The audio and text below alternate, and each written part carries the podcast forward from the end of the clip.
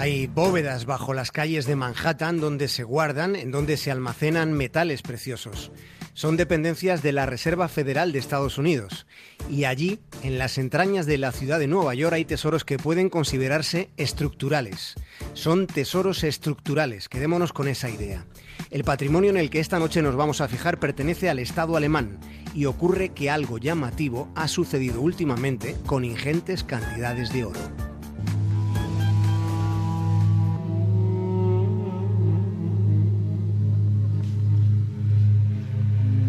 Esta de hoy es una historia que se remonta a los tiempos de la Guerra Fría. Por entonces, Alemania Occidental, la República Federal, era la frontera física con el llamado telón de acero.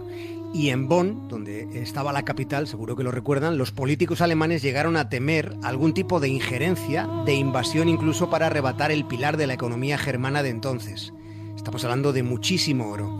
De modo que hubo una maniobra de dispersión para tratar de preservar todo ese patrimonio. Esa operación financiera fue tan intensa que en territorio alemán solo quedó el 2% de todas las reservas de metales preciosos que había en el país.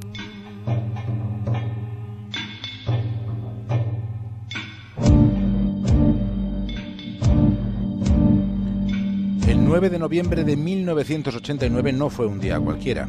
Fue el momento de la caída del muro de Berlín Aquella fecha tuvo una noche histórica. Esa noche no solo desapareció el muro en Berlín, también el mundo comenzó a cambiar aquel 9 de noviembre. El mundo comenzó a cambiar, se explicaba con acierto en este reportaje de Antena 3, pero curiosamente hubo algo que no cambió.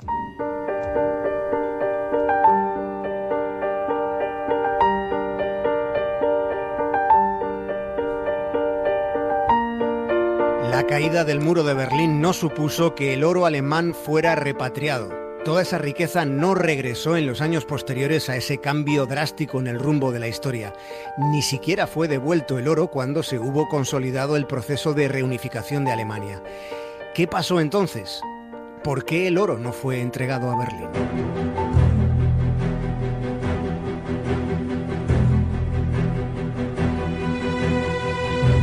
Año 2012. La Asociación Alemana de Metales Preciosos le pide al gobierno de Angela Merkel que repatrie todo el oro germano que otros países extranjeros guardan. Recordemos que hace cinco años no había otro asunto en el desorden mundial que la crisis. Incluso en Alemania, donde la crisis era algo parecido a un resfriado, incluso en Alemania había preocupación, existía inquietud, había sensación de incertidumbre sobre algo muy gordo, sobre un eventual catacrof sistémico. Había temor a que la economía mundial estuviera cimentada en una ficción de divisas que podrían no estar como se supone que están respaldadas por metales preciosos y por otras formas de valor. Esa era la situación, pero luego había otro panorama incierto, había otro motivo de desazón en Berlín. El oro alemán en las bóvedas neoyorquinas de la Reserva Federal nunca había sido objeto de una revisión física, in situ, por parte de los propietarios, por parte de los propios alemanes. Es decir, el Estado alemán nunca se había cerciorado de si sus lingotes seguían siendo los que fueron desde que sus reservas de oro fueran confiadas a Estados Unidos. Es en septiembre de ese año 2012 cuando el Tribunal de Cuentas alemán le pide al Bundesbank que informe sobre la cantidad de oro existente en el extranjero y su ubicación exacta. Un mes después, el Bundesbank responde a este requerimiento. Recordemos, estaba terminándose el año 2012 y en esa respuesta se cuantificaron un total de 3.396 toneladas de oro estimadas en unos 140.000 millones de dólares informándose además de que todos esos lingotes estaban repartidos en cajas de seguridad de Frankfurt, allí en Alemania, además de lo que se almacena se almacenaba en la Reserva Federal de, Estados Unidos en Nueva York, en el Banco de Inglaterra en Londres y en el Banco de Francia en París.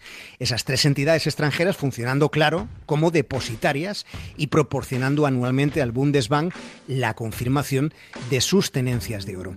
Toda esta secuencia de acontecimientos que estamos contando transcurre dentro del lenguaje y del comportamiento formal, pero tal y como sucede con casi todo en la vida, más allá de la formalidad, del tono exquisito, más allá siempre hay un trasfondo.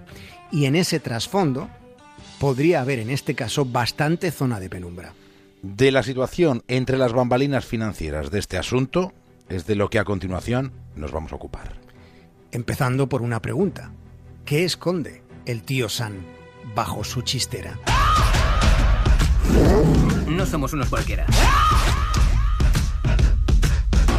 Nadie tiene ni idea de si la bolsa va a subir, va a bajar, va a ir de lado o en círculos. Filfa, ¿sabes lo que es?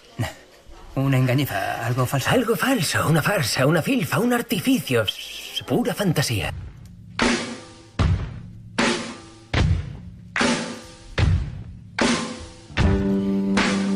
Los últimos días se ha detectado lo que podríamos considerar cierto revuelo, porque Alemania ha culminado una parte de la repatriación del oro que tiene en el extranjero. Más concretamente, es oro llegado desde las bodegas de la, de la Reserva Federal de los Estados Unidos en la admirable ciudad de Nueva York. Han llegado metales preciosos de Estados Unidos, pero también procedentes del Banco de Francia. Parémonos, Javier, un instante para calibrar de cuánto dinero estamos hablando.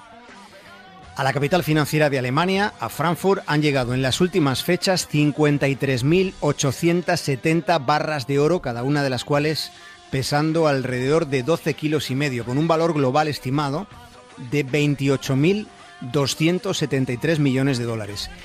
Y esto, esto solo es una parte. Este es un proceso que comienza, que comenzaba en el 2013, que se iniciaba, recordémoslo, unos meses después de que el Tribunal de Cuentas alemán se hubiera interesado por fin por dónde estaba todo ese oro emigrante.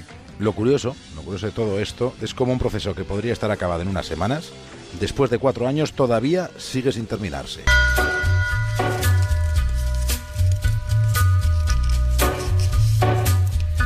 De algún modo, la Reserva Federal de Estados Unidos convenció a Angela Merkel de que el proceso debería prolongarse durante siete años como mínimo, hasta el 2020.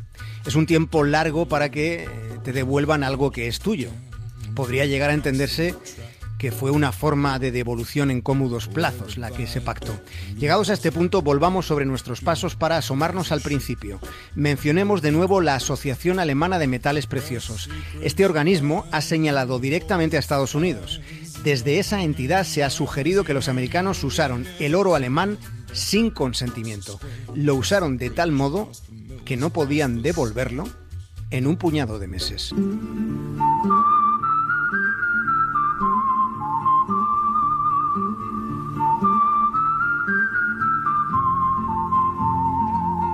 Hay quien ha planteado que directamente hubo un robo institucional, un robo de Estado a Estado. La hipótesis tiene su salsa y tiene su miga. Fijémonos en algo, los ingleses devolvieron a Alemania en muy poco tiempo casi un millar de toneladas de oro, más de lo que de momento han entregado los estadounidenses. Este parece un detalle significativo, así de primeras. Imaginemos, imaginemos que Estados Unidos, por el motivo que fuera, no tenía el oro alemán que tenía que guardar. Si no lo tenía, habría tenido que comprarlo. Y la adquisición de toneladas y toneladas del metal precioso habría disparado su precio, y lo habría hecho en un momento crítico, en el fragor de la crisis habría sido una salida que a nadie beneficiaba. Lo ocurrido con el oro alemán es todo un misterio. Es un asunto sobre el que se sigue especulando y además en el entorno de un mercado que es ultra especulativo. Hay lingüistas que reflexionan con sarcasmo sobre el concepto cleptómano. El concepto cleptómano viene a ser un eufemismo.